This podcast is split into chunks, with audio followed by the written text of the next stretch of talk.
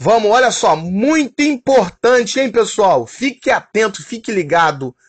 A notificação da não ocorrência de agravos de notificação na sua região chama-se notificação negativa. Isso mesmo, notificação negativa é a notificação da não ocorrência dos casos de casos de agravos de notificação. Beleza? Fique atento e foco no concurso e rumo à aprovação.